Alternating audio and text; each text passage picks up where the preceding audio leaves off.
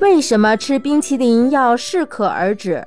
冰淇淋和其他冷饮是夏日里的降温食品，而且有一定的营养，美味可口，很受青少年的喜爱。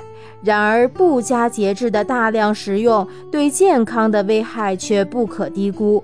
贪图一时痛快，暴饮暴食冰淇淋等冷饮，可引起胃黏膜血管收缩，减少胃液分泌，导致食欲下降和影响消化。尤其不宜在饭前或饭后吃冷饮。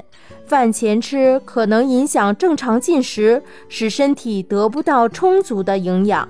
饭后食用则因冲淡了胃酸，有利于细菌生长，从而导致胃肠疾病。儿童咽部狭小，呈漏斗形，黏膜比较柔软，血管甚为丰富。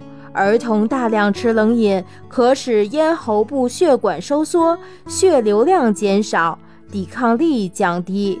有利于潜伏在呼吸道里的微生物繁殖，从而引起反复发作的上呼吸道感染。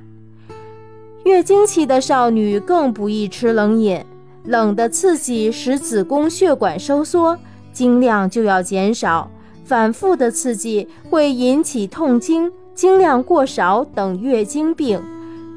有心血管疾病者吃冷饮也要有所节制。因为冷刺激可使血管收缩，从而增加了心脏的负荷，容易引起病情的变化。怎样制作冰激凌呢？